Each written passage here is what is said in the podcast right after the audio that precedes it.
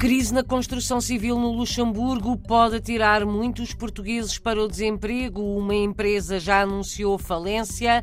Mais de uma centena de portugueses ficaram sem trabalho. A nova presidente do Instituto Camões quer que o ensino de português no estrangeiro vá para além das escolas.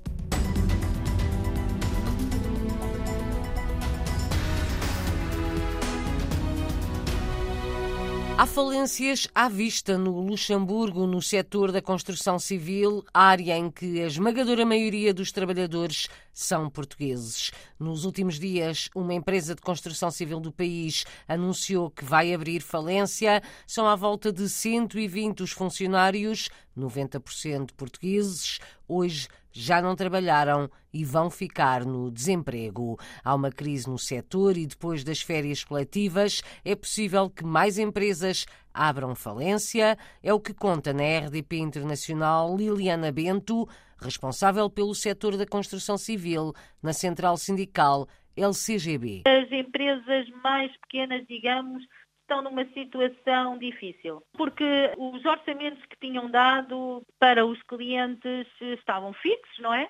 Entretanto, temos a guerra, fez um aumento brutal da matéria-prima, com os juros bancários não há crédito. Pessoas que tinham já assinado contratos de promessa vieram hum, junto das empresas desfazer esses contratos. Já não vão comprar as casas porque o banco também lhes recusou o crédito e, portanto, isto é tudo é uma bola de neve. Tem ideia de quantas empresas é que poderão estar nessa situação? Não tenho, não tenho mesmo ideia. Fala-se muito, para já talvez uma dezena, mas eu penso que depois das férias coletivas iremos ter muitas surpresas. E isto pode ter um haverá... grande impacto, nomeadamente, entre os portugueses no Luxemburgo, não é? Porque é uma das principais áreas, sim, um dos sim, setores sim, em que sim, trabalham 90%, mais portugueses. Sim, 90% é, é portugueses, até porque eles gostam muito da mão de obra portuguesa. Liliana Bento, da Central Sindical LCGB, no Luxemburgo, esta manhã esteve reunida com grande parte dos trabalhadores de uma empresa de construção civil fundada por portugueses há mais de 40 anos. São à volta de 120 trabalhadores que vão para o desemprego. A empresa Manuel Cardoso vai abrir falência. Hoje já ninguém foi trabalhar. Estive reunida com os trabalhadores no, no armazém, escritórios. Estive reunida com cento e picos trabalhadores. Qual é a situação laboral deles neste momento? Não há trabalho, eles obtiveram com a, a pressão, digamos, dos sindicatos uma dispensa de trabalho porque eles receberam uma notificação que tinham que entregar na empresa tudo o que tinham em posse, que era propriedade da empresa, nomeadamente os caminhões, as carrinhas, os cartões de, de, de combustível, ferramentas. Na sexta-feira foi tudo retirado dos estaleiros, eh, portanto, onde havia obras. Quais é que são os próximos passos agora? Estamos a falar, acima de tudo, de portugueses. A maioria destes Sim. são 120, os trabalhadores? Sim, são 120. Digamos que haverá, talvez, 4 a 5 que não são portugueses. Bom, estão, eh, estão apreensivos, eu diria. A empresa tem 43 anos de existência, eh, há trabalhadores com 40 anos de antiguidade na empresa, outros com 30 e poucos, não se estavam a ver numa situação destas, embora a empresa apresentasse sinais desde janeiro de grande instabilidade. Eles tinham salários em atraso, não era nada que não se esperasse. Na verdade, a empresa ainda está à espera de marcação no tribunal, porque como há férias judiciais, segundo uma carta que eles hoje enviaram aos trabalhadores, estão à espera de, de, uma marcação para fazerem, digamos, o depósito do pedido de falência. Só após ser eh, decretada a falência pelo tribunal é que nós poderemos começar a tratar do pedido de reclamação de créditos. Pois há um fundo de falência e eles vão ser pagos através desse fundo.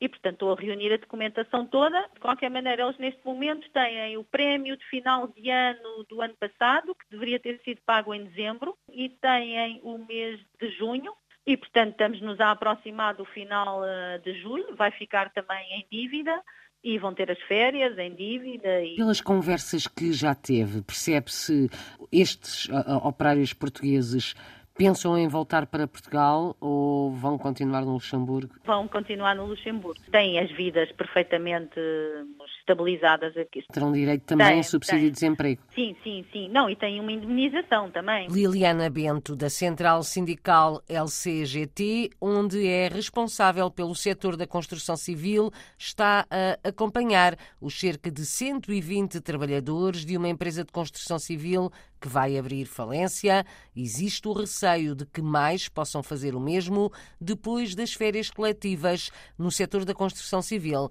no Luxemburgo. É para manter a aposta na digitalização do ensino de português no estrangeiro. A declaração é da nova presidente do Instituto Camões, Ana Paula Fernandes tomou posse na sexta-feira. Ontem, no encontro da rede do EPE em Lisboa, declarou o objetivo de levar a língua portuguesa muito para além das escolas para o espaço social. Queremos levar a língua portuguesa para o espaço da família, do grupo de amigos, para a sociedade e aumentar o acesso aos conteúdos e ao conhecimento em português. O computador que é dado é um computador que serve também para trazer para casa esse conhecimento da língua, para potenciar uma conversa em português, para dinamizar uma lógica de uh, acesso a conteúdos que podem ser partilhados em família. E, portanto, para ser motivo de conversa, para ser motivo também de interação em português. Porque sabemos que muitas das famílias não falam português em casa. E isto é muito importante, criar essa dinâmica social. Para Ana Paula Fernandes, presidente do Instituto Camões, um dos grandes desafios é explicar a importância de aprender português como ferramenta para o mercado de trabalho. Quando falamos digital e de língua portuguesa, também temos que trazer para este debate a forma como estamos a trabalhar as competências para que esse aluno, para que essa aluna possa ser competitivo no mercado de trabalho. E um dos grandes desafios que nós temos é explicar a quem quer aprender português que há uma mais-valia em aprender português como a sua própria formação para o mercado de trabalho futuro. Ana Paula Fernandes falava ontem em Lisboa no encontro da rede do ensino de português no estrangeiro,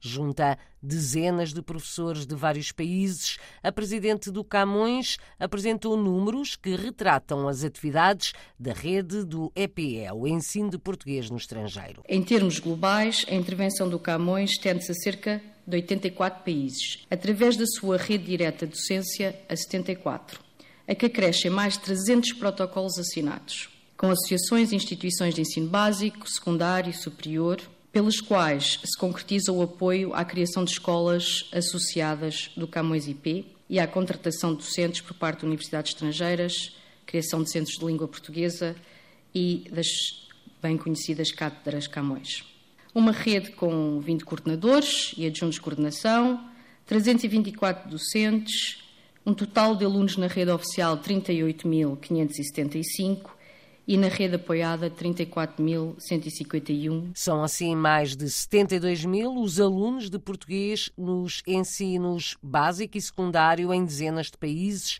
integrados ou apoiados pela rede do Instituto Camões. Ana Paula Fernandes teve ontem o seu primeiro ato público à frente do Camões, recordou o início da carreira profissional também foi professora, por exemplo, em Moçambique, e os seus filhos, alunos de português em França. Também beneficiei do ensino do português no estrangeiro.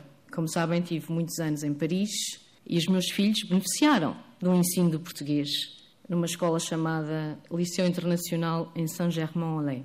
E beneficiaram também da excelência desse ensino, mas, sobretudo, da dedicação dos professores em explicarem e em manterem o contacto com aquilo que é a cultura portuguesa. Ana Paula Fernandes, a nova presidente do Instituto Camões, ontem no encontro em Lisboa da Rede do Ensino Português no Estrangeiro, o encontro que foi acompanhado pela jornalista Paula Machado.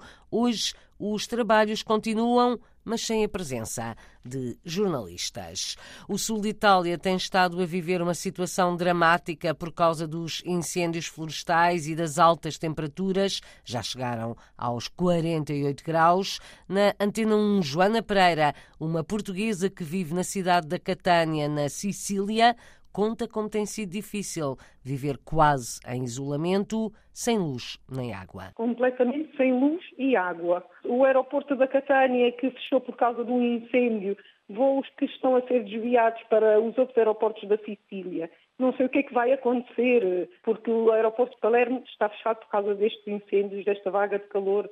Nós estamos aqui isolados do mundo inteiro. Retrato muito desanimado, tirado na rádio por Joana Pereira, que vive em Catânia, no sul de Itália, há 20 anos. Natural de Lisboa, é educadora de infância.